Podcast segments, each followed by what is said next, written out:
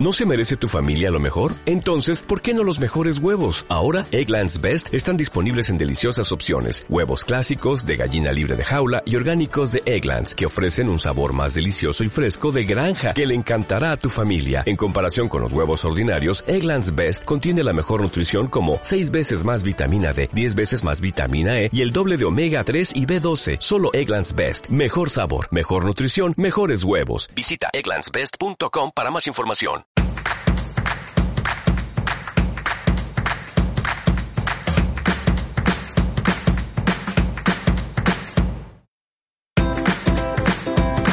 Muy buenos días y bienvenidos a Aprendiz de Diabetes, un podcast donde hablaremos de nuestras experiencias e inquietudes respecto a diabetes tipo 1, porque nuestra intención es darle voz a la diabetes. Yo soy María Llanos, la jefa, y él José Manuel, mi papá. Hoy es lunes 19 de marzo y da comienzo el capítulo número 24 de Aprendiz de Diabetes.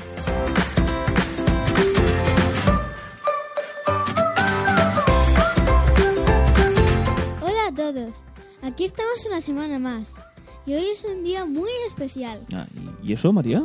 Pues porque es tu santo Ah. y el Día del Padre. ¡Felicidades! Muchas gracias, cariño. ¿Te ha gustado nuestro regalo? Pues claro, pero ¿sabes una cosa? Vosotras sois el mejor regalo que puedo tener. Te quiero, papá. y yo. Oye, ¿te parece que le dediquemos el programa de hoy a todos los padres? Sí, me parece fenomenal. Pues felicidades a todos los papás y Josés. Y Josefas. Y Pepés. Y Pepas. Pepe y Pepas. sí, a todos. Pepas. Entonces el de Pepita también. Sí, también de Pepita. La, la profe de Maribel. Sí, también. ¿Por qué Pepita también? Pero porque se llama Josefa. Le dicen Pepita.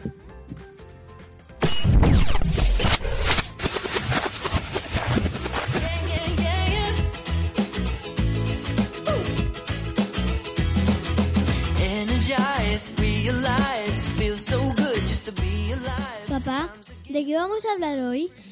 En este episodio vamos a conocer una fundación compuesta por padres que se unieron para conseguir fondos destinados a la investigación de la cura de la diabetes tipo 1. Vaya, no lo sabía. Sí, pero antes me gustaría que escucháramos un testimonio de una amiga de aprendiz de diabetes, que tiene un blog muy interesante. ¿Y quién es papá? Estoy hablando de Leire, del blog de Siendo Célula Beta, quien nos ha enviado un audio con su historia. Maribel, vamos a escuchar la historia de Leire. Buenos días a todos. Prestad atención a la siguiente historia. Dentro audio. Hola a todos los oyentes de Aprendiz de Diabetes. Antes de nada, quería dar las gracias a la jefa María y a José Manuel por dejarme estar este ratito con vosotros. Dejadme que me presente. Me llamo Leire y tengo 27 años. Me diagnosticaron diabetes tipo 1 hace unos meses, en concreto en noviembre de 2017. ¿Qué decir de mi debut? Bueno, pues como le pasa a todo el mundo, mi vida cambió. Ahora ya no estoy sola, hay alguien permanentemente conmigo, y aunque al principio abruma toda la nueva información y da miedo no poder recuperar tu vida anterior, con el tiempo te das cuenta que se puede llevar una vida prácticamente igual, controlándote mucho más, eso sí, pero sin dejar de hacer las cosas que a ti te gustan. Mis síntomas fueron los clásicos. Me volví meona.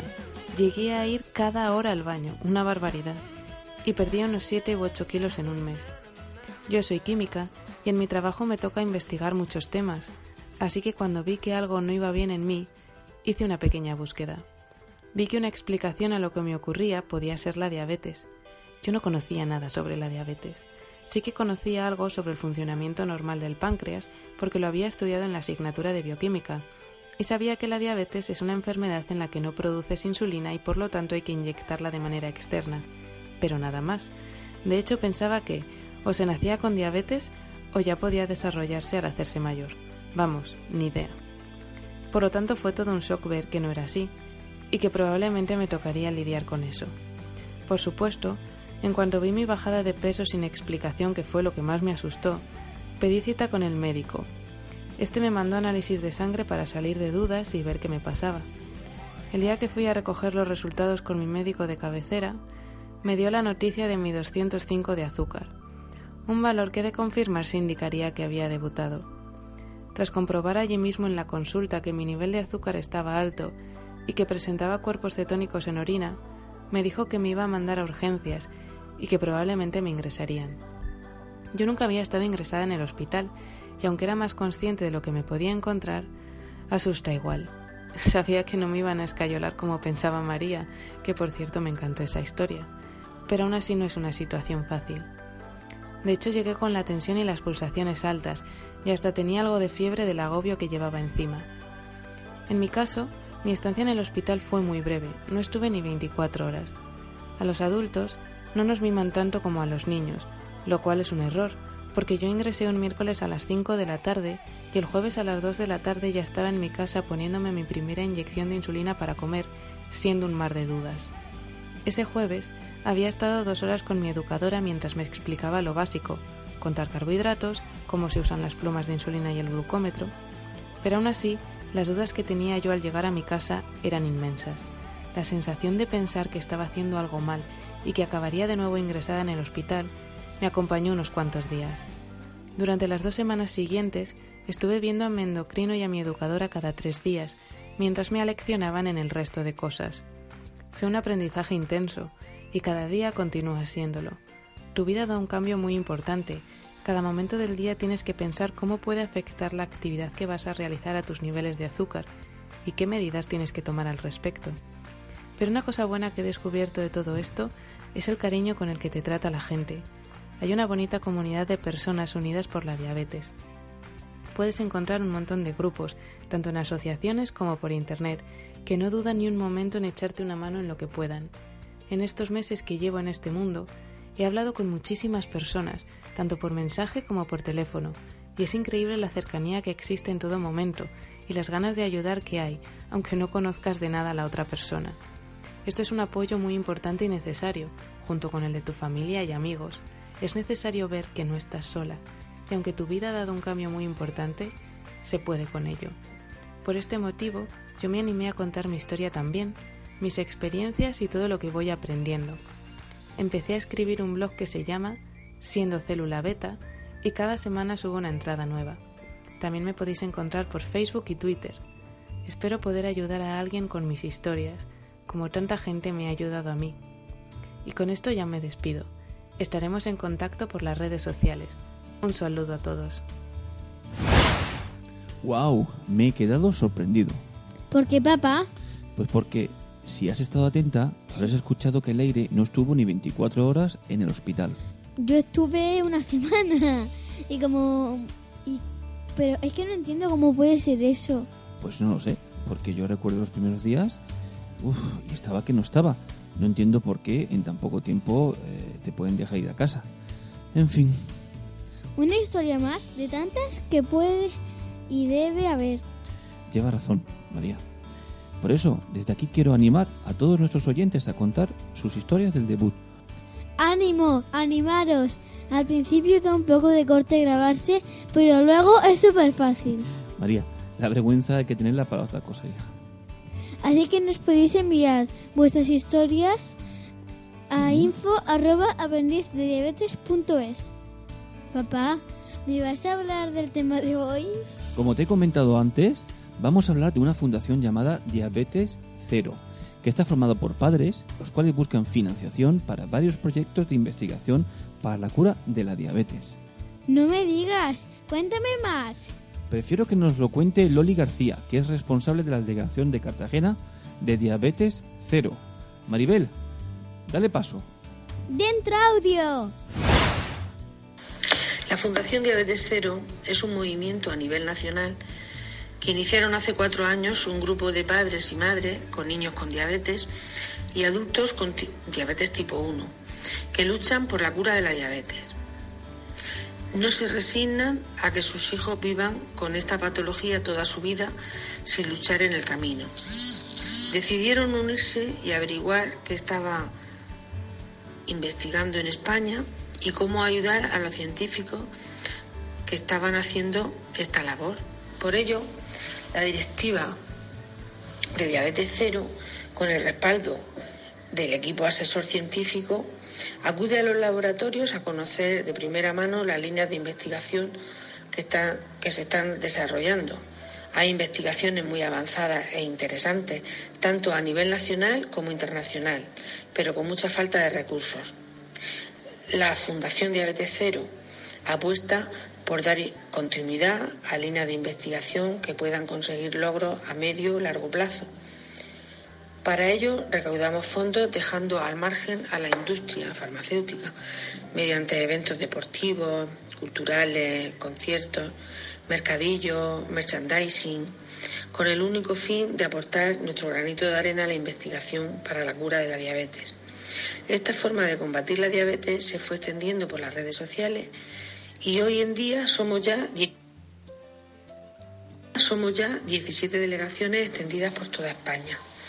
Hay diversas formas de colaborar, haciendo visible la diabetes y el movimiento Diabetes Cero, compartiendo novedades y publicaciones de cada una de las delegaciones a través de las redes sociales, poniéndose las camisetas de Diabetes Cero al asistir a los eventos, eh, con aportaciones económicas a nivel particular, empresas o haciéndose socio.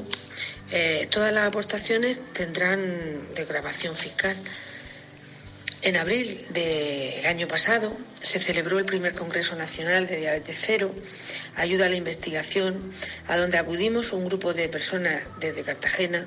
Desde el primer momento nos enamoró su proyecto y decidimos sumarnos como delegación en Cartagena. En este primer congreso se decidió apoyar económicamente tres investigaciones que se pueden ver de forma detallada en la página web de Diabetes Cero. Hay muchas esperanzas, muchas líneas de investigación abiertas. Lo que está claro es que nosotros, como parte involucrada directamente, vamos a aportar nuestro granito de arena para que se- ese momento llegue cuanto antes. En algún momento veremos la cura. No sabemos si lo veremos nosotros, nuestros hijos o nuestros nietos. Mientras que ese momento llega, es importante que tengamos un buen control de nuestra diabetes para evitar complicaciones en el camino. Muchas gracias Loli por tu explicación. Ahora sí sé lo que es diabetes cero. La verdad que es increíble que tengamos que unirnos los padres para algo así. Gracias por la labor que hacéis todos los que formáis Diabetes Cero. Papá, he visto que tienen camisetas. Sí. ¿Me compras una? Claro, me parece una idea genial. Pero oye, ¿sabes una cosa? Que además de camisetas o pulseras, tienen un catálogo con un extraordinario surtido solidario. Podríamos ponerlo en las notas del programa. Eso está hecho, María. Lo pondremos en la nota del programa para nuestros oyentes.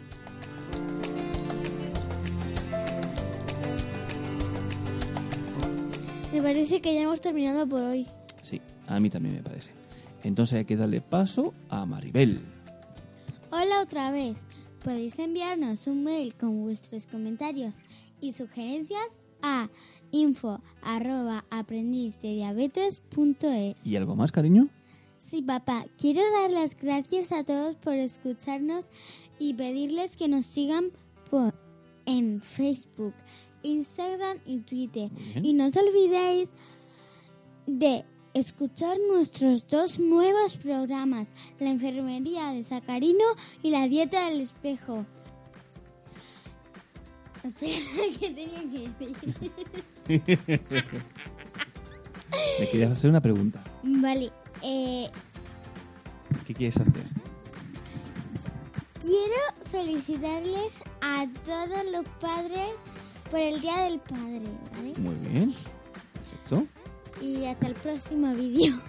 No, un vídeo no, Maribel. Fue el podcast, Hasta el próximo episodio. el episodio, me he liado. Muy bien. venga. Gracias por escucharnos y recuerda, demos voz a la diabetes. Y no os puedo decir hasta la semana que viene, porque vamos a estar dos semanas sin programa, porque se van de vacaciones de Semana Santa y aquí en Murcia de la fiesta de la primavera. ¿En serio? sí, ¿no lo sabías? ¿Eh? echaré de menos. ¿Lo echas de menos? Bueno, pues así lo cogemos con más ganas. Pues Así- hasta el próximo episodio. Pues el episodio será dentro de dos semanas, así que Mm, ¿Cuándo será? ¿De semana? pues el fin de semana que viene no, el siguiente tampoco, pues el otro, Pero, no, ¿qué, ¿qué número es? el número 25 ¿De qué? de episodio. ¿Pero de qué? No sé a qué te refieres. ¿Qué número de, de- de día y qué número Ah. de año? Digo, de año y de todo. ¿Qué, Ah, qué pues fecha? espera, ¿Qué pues fecha la- será? La fecha, ¿Tú quieres saber la fecha? Sí. Pues la fecha, A ver, vamos a mira tu verlo.